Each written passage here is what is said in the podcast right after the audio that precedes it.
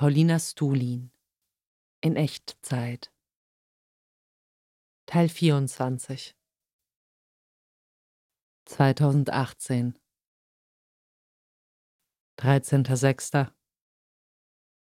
Seit ich mir erlaubt habe, verschwenderischer mit Küchenrolle umzugehen, ist mein Leben viel komfortabler. Mega putzig, wie Sina sich über den Refrain von Mutter, der Mann mit dem Koks ist da, vor Lachen gekringelt hat und mich ein paar Minuten später bat, ihn ihr nochmal vorzusingen. Sondern um des lieben Friedens willen in der Masse unterzutauchen, um bloß nirgendwo anzuecken. Ihr Fernbleiben von der Bildungsdemo begründete sie damit, doch alles in Ordnung zu finden. Ich will sie aufrühren. 14.06. Ich trainiere, um für meinen Tod bereit zu sein. Ich muss Paul mal ein Kompliment dafür machen, wie schön er Komplimente macht. Wie übertrieben froh ich war, nach den ganzen Tagespflichten heimzukommen, die Fenster zuzuhängen und mich in meinem sicheren Nest vor der Welt zu verstecken. 15.06.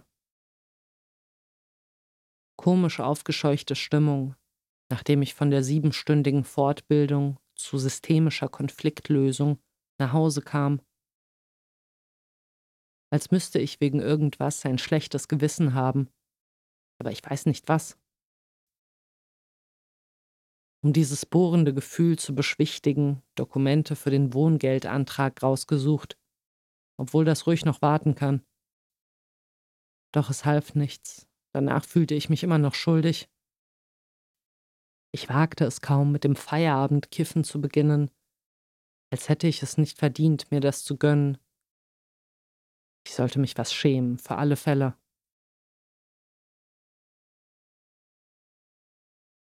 Wie sich mein Blick auf eine Fortbildungsteilnehmerin von anfänglicher skeptischer Distanz schlagartig zu fast zärtlicher Zuneigung wandelte, als sie vor Beginn verkündete, eventuell nicht ganz bei der Sache sein zu können, da ihr Mann im Sterben liege.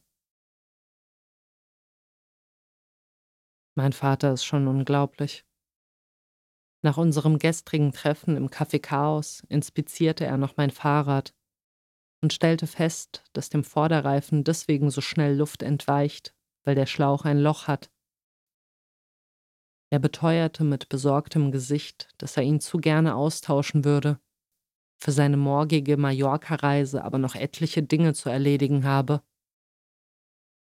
Ich versicherte ihm, dass das gar kein Problem sei. Ein paar Stunden später erreichte mich eine SMS, in der er schrieb, dass der Reifen repariert ist und er nicht unbeschwert in den Urlaub hätte fahren können, wenn er mich mit dieser Situation zurückgelassen hätte. Ich freute mich natürlich wie bekloppt, finde seine Aufopferung aber fast schon übertrieben. Vielleicht bereitet sie mir auch deswegen leichtes Unbehagen, weil sie mir vor Augen führt, dass ich mir vermutlich niemals für die Bequemlichkeit von jemand anderem derartigen Stress bereiten würde. Elternsein muss sich so ganz anders anfühlen als dieser Ego-Lifestyle, den ich führe.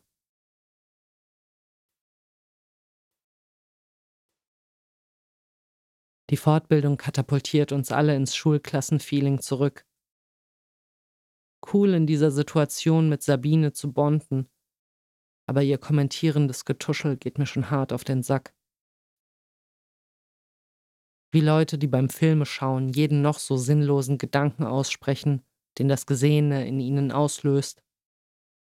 Die unlustigen Jokes tun besonders weh. Ich gebe mein Bestes, mein beipflichtendes Lächeln nicht allzu bemüht wirken zu lassen. Großes Augenrollen meinerseits als der Fortbildungsleiterin, als Beispiel für eine empowernde weibliche Figur, die einem Kind als Vorbild präsentiert werden könnte, niemand Besseres als Prinzessin Lilifee einfiel. Wie es mir irgendwie Halt gibt, zumindest einen hotten Typen in der Gruppe zu haben, auf den ich mein libidinöses Verlangen projizieren kann. Ich muss gut acht geben, mich in Zukunft nicht von diesem phasenweise übermächtig anschwellenden Bedürfnis kidnappen zu lassen und mich in eine Beziehung zu stürzen, die nicht unbedingt sein muss. Mit der romantischen Intimität geht so viel Ungemach einher. Es ist schon immer zu ein Battle mit dem Ego.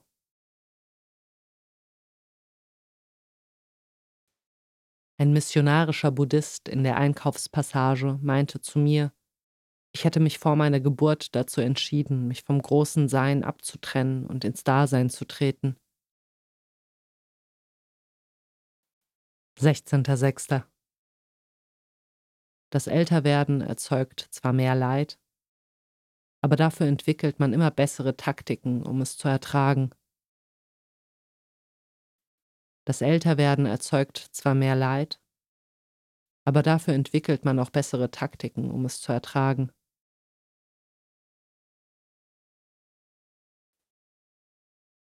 Charisma ist eine der wirkmächtigsten Superkräfte. Geil, heute von der Fortbildung mit einer Scheiß drauf, heute muss ich nichts mehr. Stimmung, heimzukommen. 17.06. Kai, der die Fortbildung gestern geleitet hat, erscheint mir schon als einer der weisesten Menschen, die mir je untergekommen sind. Er betonte, in einer Welt leben zu wollen, in der das Milgram-Experiment nicht so deprimierend ausfällt, in der Menschen Widerstand gegen Ungerechtigkeiten leisten, weswegen es wichtig ist, sie erzieherisch dazu zu ermuntern, zu widersprechen, wenn ihnen etwas falsch vorkommt. Ich hoffe eines Tages mal mit ihm diskutieren zu können, inwiefern er systemische Theorie und historischen Materialismus für kompatibel hält. Außerdem gefällt mir, dass er keine Scheu vor Selbstkritik hat und überhaupt mit seiner ganzen Art und seinem durchtrainierten Körper eine stabile Lebenskredibilität vermittelt. Dem kaufe ich ab, was er von sich gibt. Bei diesem ganzen Konzept, sich ausschließlich auf Lösungen anstatt Probleme zu fokussieren, knirsche ich jedoch an mehreren Stellen mit den Zähnen. Diese ausschließlich vorwärtsgewandte Blickrichtung verunmöglicht meiner Ansicht nach, Dinge in ihrer Entwicklung zu begreifen man muss doch verstehen, wie etwas geworden ist, um in der Gegenwart darauf Einfluss nehmen zu können. Einer Sache auf den Grund gehen, ihre Genese an die Wurzel zurückverfolgen, scheint mir als zwingende Voraussetzung, ihren Fortgang in eine gewünschte Richtung lenken zu können. Aber vielleicht habe ich das Ganze auch noch nicht wirklich geschnackelt. Ich stimme zu, dass es in manchen Fällen Zeitverschwendung ist, darüber zu grübeln, wie ein Problem zustande gekommen ist und es hilfreicher sein kann, die zur Verfügung stehende Energie dafür zu verwenden, die Situation so umzumodeln, dass man mit ihr leben kann. Whatever works.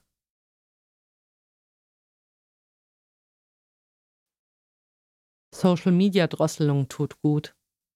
Und ich gefalle mir in meinem Vorhaben, mir am Dienstag einen Stapel Bücher aus der Bibliothek zu besorgen.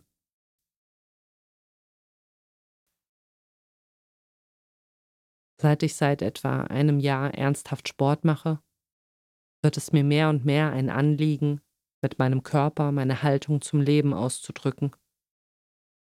Hochgestochen gesagt, die Utopie zu inkarnieren. Natürlich sind viele Merkmale einfach nur random Fleisch- und Knochenkonstellation, die überhaupt nichts über den Charakter einer Person offenbaren. Der Gesamteindruck einer körperlichen Gestalt verrät aber, glaube ich, schon, ob man sich zum Beispiel eher verkrampft durchbeißt oder geschmeidig durchs Leben fließt. Eine der Sachen, die ich von der Fortbildung mitgenommen habe, Komplimente fühlen sich tausendmal intensiver an, wenn man sie nicht in der zweiten, sondern in der dritten Person formuliert hört. Also nicht du bist lustig, sondern Paulina ist lustig. Es wirkt irgendwie glaubwürdiger, wenn man Leute über sich sprechen hört. Man vermutet weniger, dass sie einem aus Höflichkeit die Hucke voll lügen. 18.06. Meine Gedanken sind auf die eine oder andere Weise zum Großteil Selbstrechtfertigung. Ich verachte mich tief für meine unterschwellig immer zu brodelnden Vorwürfe gegen meine Mutter. Eine andere Sache bei der systemische Theorie-Perspektive von Kai, mit der ich mir schwer tue, ist seine Ablehnung der Begriffe Täter und Opfer. Da läutet bei mir direkt Relativierungsalarm und lässt mich an jene denken, die Opfern Mitschuld an ihrer unfreiwilligen Position geben. Sei es, dass vergewaltigten Frauen vorgeworfen wird, sie hätten die Gewalt mit einem kurzen Rock provoziert, oder, wie es manche braune Esoterikerinnen ernsthaft behaupten, dass die Juden im Holocaust aufgrund ihres kollektiven schlechten Karmas ermordet wurden. Wahrscheinlich will er aber gar nicht auf sowas hinaus, sondern eher, dass dieses moralische Einteilen nicht hilfreich ist, um eine Problemlösung zu finden. In dieser Hinsicht gebe ich ihm auch recht. Das Dämonisieren eines Menschen dient in erster Linie meinem Überlegenheitsgefühl und nicht einer Verbesserung der Lage. Dass man oft erst überhaupt Täterin wird, weil man selbst zum Opfer gemacht wurde, ist auch klar. Jedoch will mir der Vorschlag von Kai, mit Mobbingfällen umzugehen, noch nicht so ganz einleuchten. Er schlägt vor, Täterinnen, Freunde und Außenstehende ohne Wissen des Opfers zu versammeln und sie zu einer Taskforce zusammenzuschließen, die das Ziel hat, das Opfer glücklich zu machen. Gar nicht irgendwen konkret als verursachende Person benennen, sondern sagen, X geht es gerade nicht so gut. Lasst es uns alle zu unserer Aufgabe machen, dass es ihm oder ihr wieder besser geht. Da regt sich eine Stimme in mir, der es missfällt, dass die Person, von der die hauptsächliche Aggression ausging, so glimpflich davonkommt. Es muss ja nicht unbedingt eine Strafe sein, aber doch irgendeine Art der Wiedergutmachung. Wobei, genau das steckt ja im Vorschlag. Es wirkt halt bloß so ungewohnt, weil darin nicht das übliche Anprangern vorkommt, das Einteilen in Gut und Böse, das einem das Gefühl von Ordnung vermittelt. Schwierig.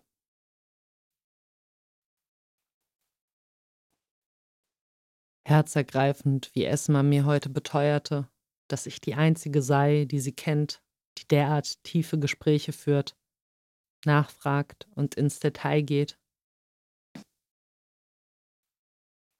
Und heute wieder einmal den Satz gehört, den fast alle Kinder zu mir sagen, wenn sie mich kennenlernen. Du stellst immer so schwierige Fragen. Heute eine neue Meditationstechnik gelernt. Erst soll man sich vorstellen, wie man an einem angenehmen Ort sitzt. Dann, dass sich ein Lichtfunke in der Brust entzündet, der zu einem Lodern entflammt, das einen durch und durch mit Erleichterung durchflutet. Daraufhin soll man an die eigene Position eine Person setzen, die man lieb hat. Und dann die ganze Welt.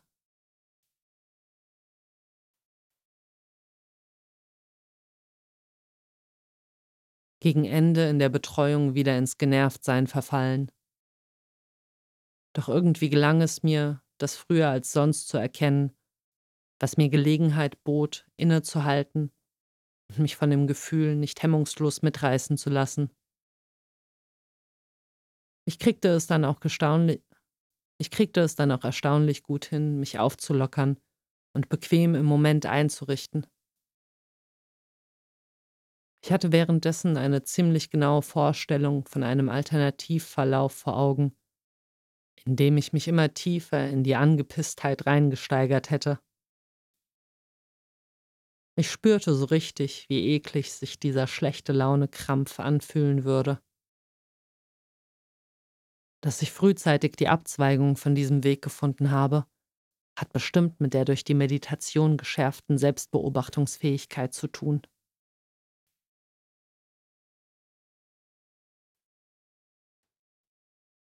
Ein Mädchen sagte heute den schönen Satz Ich will nicht immer das, was ich will.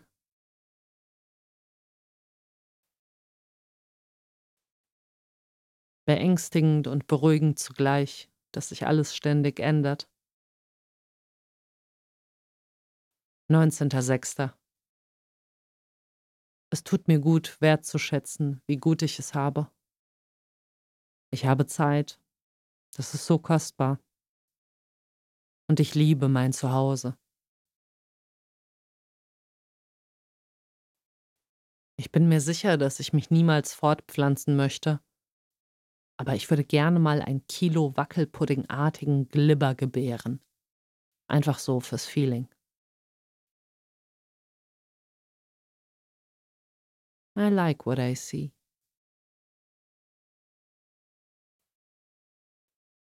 Zum ersten Mal in der neuen Universitätsbibliothek gewesen und das Buch Der Leib von Hermann Schmitz ausgeliehen. Ich erhoffe mir, dass es mich lehrt, mich mehr in mir zu Hause zu fühlen und meine Wahrnehmung zu verfeinern.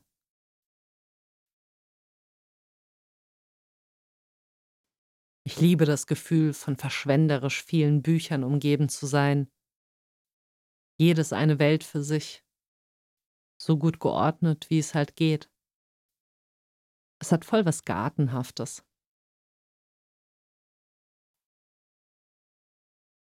Ich will ein perfekter Mensch sein. Ich habe schon so ein gar nicht so zaghaftes Seelenverwandtschaftsgefühl mit Goran, Amira und Jason.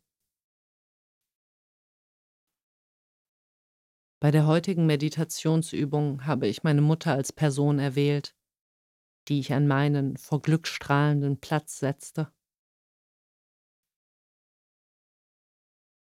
Mit dem Rauchen aufgehört und mit dem Sport angefangen zu haben, sind zwei meiner größten Triumphe. 20.06. Gestern, während ich gerade mein Abendessen zelebrierte, klingelte es. Ich erschrak, ging nicht dran und versuchte, das Gestörtsein zu verscheuchen. Da klingelte es noch einmal. Auf mein lautlos gestelltes Handy blickend, las ich die Aufforderung meiner Mutter, runterzukommen und Sandalen anzuprobieren, die sie mir gekauft hat. Das ärgerte mich, denn ich hatte ihr schon etliche Male gesagt, dass ich es nicht mag, wenn sie spontan auftaucht. Doch es war ein erwachsenerer Ärger als sonst. Ich kam runter und versuchte, ihr so liebevoll wie möglich zu verklickern, dass sie meinen Wunsch nach Abschottung in Zukunft respektieren soll. Na gut, ich war doch nicht vollends zen-mäßig unterwegs. Während meiner in Sozialpädagogenstimme vorgetragenen Ausführungen über den Respekt von persönlichen Grenzen blickte sie mich ostentativ geduldig an und gab sich keine Mühe zu verbergen, wie lächerlich sie mein Gehabe fand. Dabei musste ich mich schon ganz schön fest in Zaum halten, um nicht in blinden Zorn zu entflammen. Sie entgegnete, dass sie mir nur eine Freude bereiten wollte, und ich versuchte ihr, als würde ich es zum ersten Mal sagen, zu vermitteln, dass dies nicht der Weg sei, mich zu erfreuen. Ich drückte sie zum Abschied besonders fest und stellte meine unspontane Kauzigkeit noch ein bisschen albern hin, um deutlich zu machen, dass es mir nicht ums prinzipielle Recht haben, sondern um ein konkretes Befinden geht. Nach ein paar Schritten zu ihrem Auto kehrte sie nochmal um, zog aus ihrer Handtasche einen Block Manchego-Käse und fragte, magst du den? Ich so, nein, danke. Und sie so, und einen Pulli? Ich so, nee. Sie so, okay, bye bye. Salat essen ist, als würde man sich mit Frische füllen. Der Security-Mann im Netto und ich haben heute mit Blickkontakt beschlossen, einander von nun an zu grüßen. Hochentzückt von Schmidts Beschreibungen von Stille, die ich heute beim vormittaglichen Baden las. Zitat Sie ist weit und dicht als feierliche Stille. Ebenso dicht, aber enger und schwerer als drückende Stille, zum Beispiel eines heißen Mittags. Weit und weniger dicht, aber zart als Stille eines unberührten, klaren Morgens. Zitat Ende.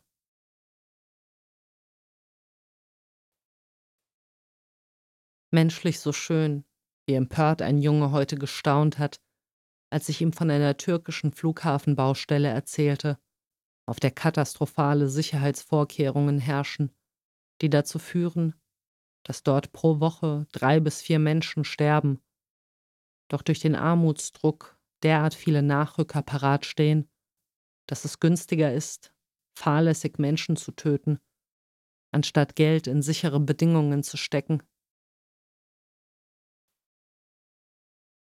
Gut, dass ich mir eine gewisse Dosis Eitelkeit verbiete. So wirken an mich gerichtete Komplimente intensiver.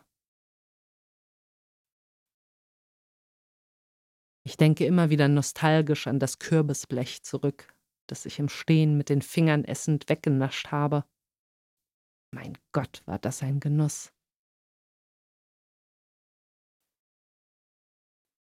Ich bin der im Raum stehenden Möglichkeit, mit Arthur was Romantisches anzufangen, sehr scheu gegenüber. Doch sie geht mir nicht aus dem Kopf.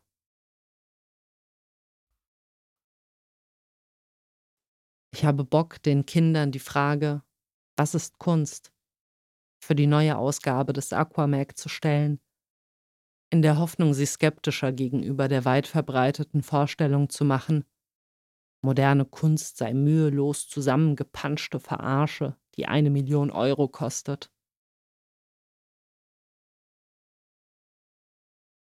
Heute von einem Mädchen erfahren, das sie von Eltern gehört hat, die ihre Kinder wegen der Gesprächskultur nicht in die Betreuung schicken.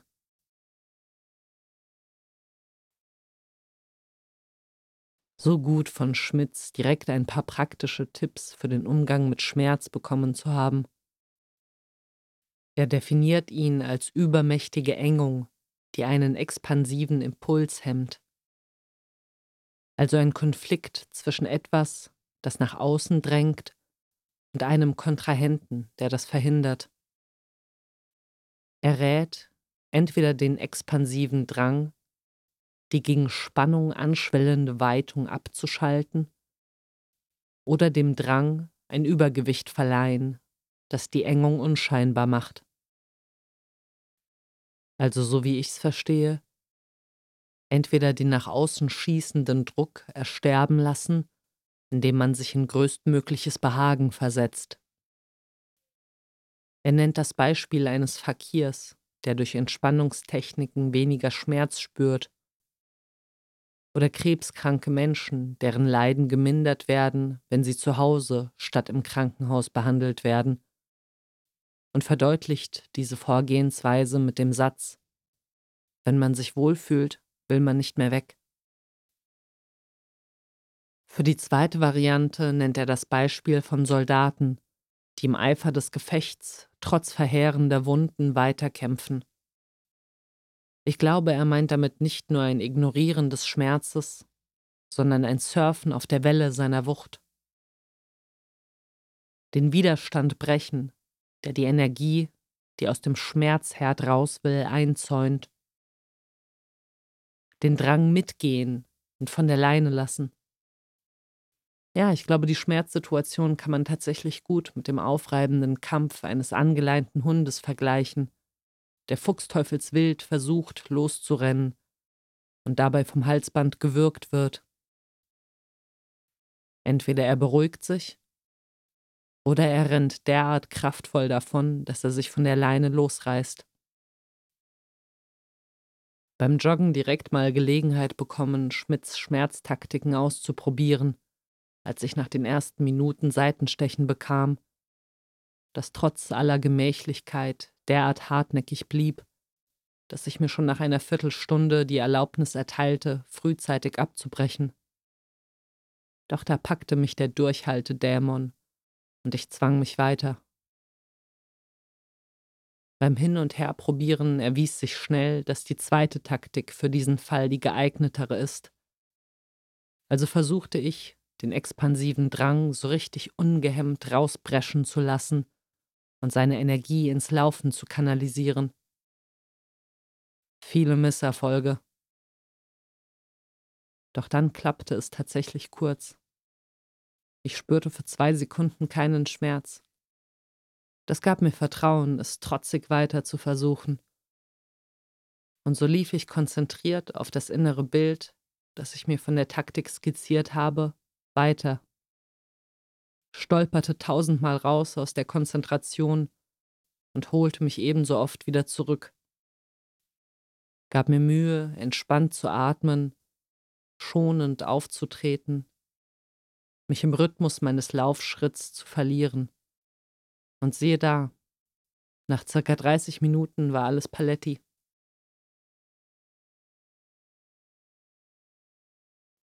Interessant pikantes Thema auf der Teamsitzung, nämlich wie wir mit den Kindern über Sex, Politik und Religion sprechen wollen. Danach aufs Schulfest, wo ich mich gefreut habe, Jana nochmal ausdrücklich für ihren wertvollen Aquamagazin-Beitrag zu danken. Sie hat eine Top-Ten-Liste der arschlochhaftesten Sprüche aufgeschrieben, die ihr Fremde aufgrund ihres Übergewichts hinterhergerufen haben. Unfassbar, wie souverän sie von diesen Belästigungen berichten und gleichzeitig offen darüber sprechen kann, wie ihr solche Vorfälle den Tag verderben können. Durchschnittlich aussehende Menschen sind sich echt nicht genügend bewusst über das Ausmaß der unfreiwilligen Kontaktaufnahme der man ausgesetzt ist, wenn man von der Norm abweicht. So viele Leute meinen, einen kommentieren zu müssen. Ich habe das vor allem als Teenager erfahren, als ich noch viel experimenteller mit meinem Äußeren war und mir etliche Male den Oberlangweiler-Spruch Fasching ist aber vorbei anhören musste. Oder, wenn ich mehr punkermäßig mit zerfetzten Klamotten unterwegs war, Ey, du hast da ein Loch. Mit einem kurzen Rock das Haus zu verlassen, beschert einem auch einen ganz anderen Tag, als wenn man es mit Hosen verlässt. Man muss dann auf offener Straße jeden Moment damit rechnen, dass einem irgendein Mann sein Überlegenheitsgefühl verbal vor die Füße wichst.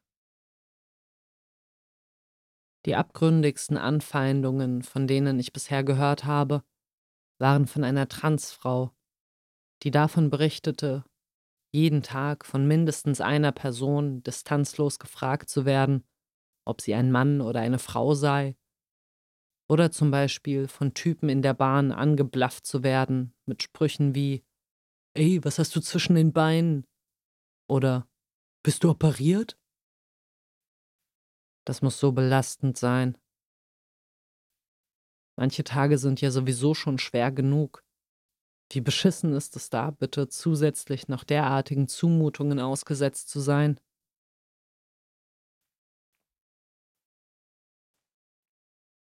Beim Verlassen des Schulfestes den 15-jährigen Kim getroffen und ihm gewünscht, dass er in den Ferien Gelegenheit finden möge, genau das zu tun, worauf er Bock hat. Worauf er mich verschwörerisch zur Seite nahm und ein Schild präsentierte, das er sogleich in der Schule anzubringen gedachte. Auf dem stand Männer und Frauen machen auf dem Klo genau dasselbe und alle anderen auch.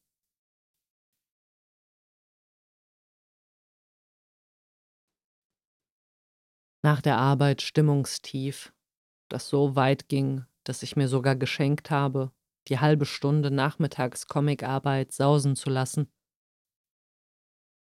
Beim Heimkommen aber von meinem Ehrgefühl gepackt, doch dran gesetzt, ein Soll erfüllt und dafür mit einer ordentlichen Portion Stolz belohnt worden. 22.06. Schwerfälliges leibliches Empfinden, weswegen es mir entgegenkam, dass in der Lichtenberg-Schule nur vier Kinder zu betreuen waren, die sich zudem vollkommen mit sich selbst beschäftigten, so dass ich Gelegenheit hatte, in einer Enzyklopädie namens Chronik der letzten 2000 Jahre zu schmökern. Nach einer halben Stunde begannen mich die uninspirierend dahingeschwallten Berichte über Männer und Kriege jedoch anzuöden. Und so begrüßte ich es, dass meine Mitarbeiterin Margot mit mir ins Gespräch trat. Auf ihre Erzählung, dass ihre jüngste Tochter bald heiraten würde, wagte ich zu fragen, was der Tochter der Eheschluss bedeute, worauf wir schnell in diepe Gefilde gerieten. Gerade als wir im Begriff waren, die heilige Institution als patriarchales Machtinstrument zu benennen, kam Michelle, eine ehemalige Mitarbeiterin und heutige Lehrerin, in den Raum, riss alle Aufmerksamkeit mit einem Satz auf sich und degradierte unseren Diskurs zu einem geistlosen Smalltalk-Schwall über ihre Katzen, jede Aussage mit hohlem Gekicher garnierend. Margot ging höflich mit. Ich nickte die ersten Sätze noch fake lächelnd ab und versenkte mich dann wieder in die Chronik. Das tumbe Geschwafel verunmöglichte mir jedoch, mich aufs Lesen zu konzentrieren und so durchblätterte ich die Weltgeschichte nur in ihrer bildlichen Darstellung, was sich als die viel interessantere Lesart herausstellte. Wie naiv, dümmlich, prämittelalterliche Gewaltdarstellungen für ein im 21. Jahrhundert sozialisiertes Auge aussehen. Debil dreinblickende Männchen, die ihr overactendes Gehabe mit ebenso gestellsten Wörtern zu kommentieren scheinen. Hier, ich stecke dir ein Messer in den Kopf, während du betest. Wie in einem ganz seltsamen Kinderbuch. 23.06. Total schlecht gelaunt und kraftlos erwacht. Damit gehadert, heute überhaupt joggen zu gehen, aber dann doch nach ordentlich absolviertem Arbeitspensum aufs Rad geschwungen und nach Treisa gefahren um dort durch den mir unbekannten Wald zu rennen. Anfangs an nichts anderes als die Uhrzeit denken können, die die Kirchturmuhr bei meiner Rückkehr anzeigen würde, wenn ich mein Mindestvorhaben schaffen würde. 14.15 Uhr. Das beobachtende Versenken in meine leiblichen Regungen half mir jedoch, die Dauer halbwegs qualfrei zu überstehen und ab circa Minute 40 mischte sich sogar eine Portion Lust dazu. Der schönste Abschnitt war ein dschungelig verwachsener Pfad abseits der breiten Wanderwege, der geradezu eine verwunschene Atmosphäre ausstrahlte und dessen weicher, enthobener Charakter durch den weißen Sand im Waldboden verstärkt wurde. Es war, als wäre ich für eine kurze Weile durch eine verzauberte Nebenrealität gejoggt. Es war dann 14.52 Uhr auf der Kirchturmuhr. Auf dem Weg zum Einkaufen Julian getroffen, mit dem ich mit Anfang 20 viel saufen war. Er war total baff über mein Aussehen, meinte, ich sehe jünger aus als das letzte Mal, als wir uns vor sechs Jahren gesehen haben, und bestand auf ein baldiges Treffen zwecks Biografieaustausch. Eigentlich ja unfair gegenüber den anderen, mit denen ich schon lang aufgeschobene Treffen auf der Liste habe. Aber ich ließ mich durch seine sprudelnde Art einschmeicheln und schlug einen Spaziergang am Dienstag vor. Ich bin gespannt auf mich in seiner Anwesenheit. Es ist schon die ganze Woche das beste Wetter auf der Welt. Nicht mehr als 27 Grad, durchfrischt von Wind und Wolkenwechsel. 24.06. Sorgen darüber, wie ich die 680 Euro Rechnung vom Steuerberater bezahlen soll. Ich denke mal morgen darüber nach, einen Kredit aufzunehmen.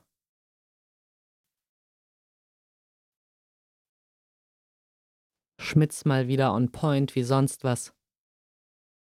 Ich glaube, ich beginne besser zu verstehen, was er mit Einleibung meint. Es ist das Verschmelzen mit etwas oder jemandem, das dazu führt, dass ein Quasileib entsteht, der mich und das Objekt umwölbt. In diesem Quasileib pulsiert dann ebenso wie in meinem eigenen Leib der vitale Antagonismus aus Spannung und Schwellung, so dass ich bei besonders starker Faszination richtiggehend eins mit dem Ding, der Person oder der Gruppe werde. Ein Beispiel, das er nennt, ist die Einleibung mit einem Auto, in der sich der eigene Rhythmus mit dem der Maschine synchronisiert, was zu waghalsigen Manövern anstacheln kann. In seinen Worten, Zitat, Hunger nach Symbiose ist oft Ursache des Leichtsinns am Steuer. Zitat Ende.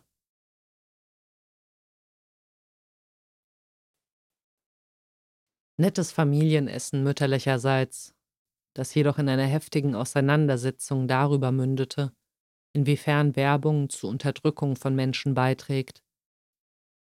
Ich erläuterte meine Abscheu vor Werbung anhand der von Edward Bernays orchestrierten PR-Kampagne für Lucky Strike, in der er 1929 rauchende Schauspielerinnen als Suffragetten verkleidet zum New Yorker Ostermarsch schickte und die entstandenen Bilder mit Torches of Freedom untertitelte, um Zigaretten als Symbol weiblicher Emanzipation zu etablieren.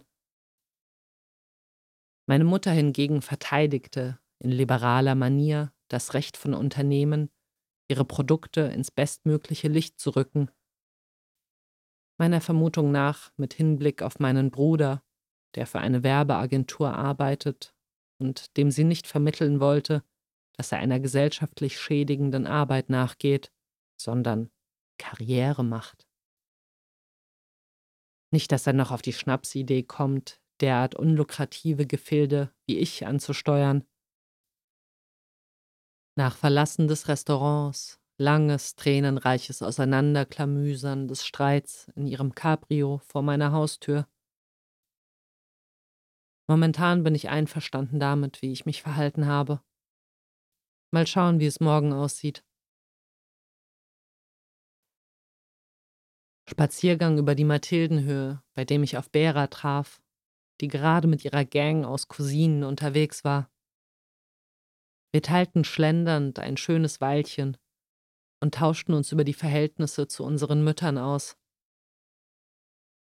Wir stimmten bei aller Empörung über die unüberbrückbaren Differenzen zwischen uns und ihnen darin überein, dass das Klischee, dass man den Erzeugerinnen im Alter immer ähnlicher wird, nicht von ungefähr kommt. Am Kantplatz dann noch auf Naman und Sandra gestoßen und mit ihnen heiter übers Sterben geschnackt. Ich habe meine Mutter noch nie so sehr die Fassung verlieren sehen wie heute. Sie war so vollkommen außer sich, als ich ihr versuchte klarzumachen, dass ich das ernst meine mit dem Umsturz des Kapitalismus. Ich glaube, ich habe an ihrem Weltbild gerüttelt. 25.06. Mit einem drängenden Pflichtgefühl erwacht, heute unangenehme Dinge hinter mich zu bringen, deswegen direkt beim Steuerberater angerufen, um eine Ratenzahlung zu vereinbaren und einen Termin im Krankenhaus für die Implantatentfernung in meinem Handgelenk gemacht. Zweiteres beruhigt mein Gewissen gerade enorm. Vielleicht endlich bald keine Schmerzen mehr beim Zeichnen. Gut gemacht. Verdrängen können kann unter Umständen sehr hilfreich sein. Sich dem Unangenehmen stellen erscheint mir aber als eine viel wichtigere Fähigkeit, die mir meine Eltern glücklicherweise beide auf ihre verschiedenen Weisen beigebracht haben. Und gerade noch direkt meine Mutter angeschrieben und ihr vorgeschlagen, sich mit mir zum Abendessen zu treffen. Furchtlosigkeit, ole. 26.06. Sehr menschlicher Tag, der mich in der Annahme bestätigte, dass Leute umso cooler werden, je mehr man ihnen die Möglichkeit schenkt, cool zu sein. Den ersten Herzensmoment bescherte mir Socha mit einer mega langen E-Mail aus Australien, bei der ich laut auflachen musste, als ich las, wie sie die Kündigung eines demütigenden Scheißjobs in einem Steakhouse zelebrierte, indem sie am Abend zusammen mit ihrer Mitbewohnerin ihre Arbeitsuniform auf dem Balkon verbrannt hat. Weiter ging es mit einem zarten Plausch mit Bushra, der Inhaberin des Café Habibi, an dem ich unterwegs vorbeiging, indem sie mir von ihrem schwer gefassten Vorhaben erzählte, ein Jahr Pause zu machen und der mit einer richtig warmen Umarmung endete. Dann Julian getroffen und es halbwegs geschafft, trotz großer politischer Differenzen, die bei unseren Gesprächen zutage traten, ihn nicht maß zu regeln, dass er die falsche Meinung hat, sondern wertschätzend geblieben und mich lieber darauf konzentriert, ihn über die letzten Jahre, die er in Taiwan gelebt hat, auszufragen. Er hat eine bemerkenswerte Abenteuerlust und scheut dabei keine Mühe, auch Strapazen auf sich zu nehmen. Dazu verfügt er noch über einen beachtlichen Ehrgeiz, sich neues Wissen anzueignen. Ich weiß noch, wie er vor seinem Psychologiestudium mit dem Gedanken geliebäugelt hat, Meteorologie zu studieren, und ein paar Tage später fette Physikbücher in seinem Zimmer lagen, er schon lange vor seinem Umzug nach Groningen begann, Niederländisch zu büffeln, mich, als er seinen Master machte, mit seiner Faszination für Neurobiologie ansteckte, als er erzählte. So komisch beim Lernen plötzlich zu checken, dass man diese ultrakomplizierten Texte über das Gehirn mit eben jenem zu verstehen versucht. Oder auch jetzt, wo er gedenkt, sich für die nächsten Jahre wieder in Darmstadt anzusiedeln, weiter daran arbeitet, seine in den letzten Jahren erworbenen Chinesischkenntnisse zu erweitern. Und schließlich traf ich bei Einbruch der Dämmerung auf dem Heimweg auf Hatice samt ihren zwei Kleinkindern. In der ersten Sekunde spürte ich die gewohnte Abwehr in ihrem Blick dass ich ihn ganz anders als die ganzen Jahre zuvor erwiderte, machte sie sichtlich stutzig. Es schien eine Denkblase über ihrem Kopf aufzugehen, die sagte, Hey, wir sind doch verfeindet, weißt du nicht mehr? Ich glaube, es ist mir gelungen, ihr überzeugend darzulegen, dass ich mir erst neulich über das Ausmaß ihres Leids bewusst geworden bin und wünschte, ihr mehr beigestanden zu haben. Sie war sichtlich überrascht, nahm meine Bekundung aber dankend an und erlaubte mir lächelnd, sie zu umarmen. Das hat mir sehr viel bedeutet. Realität, ey.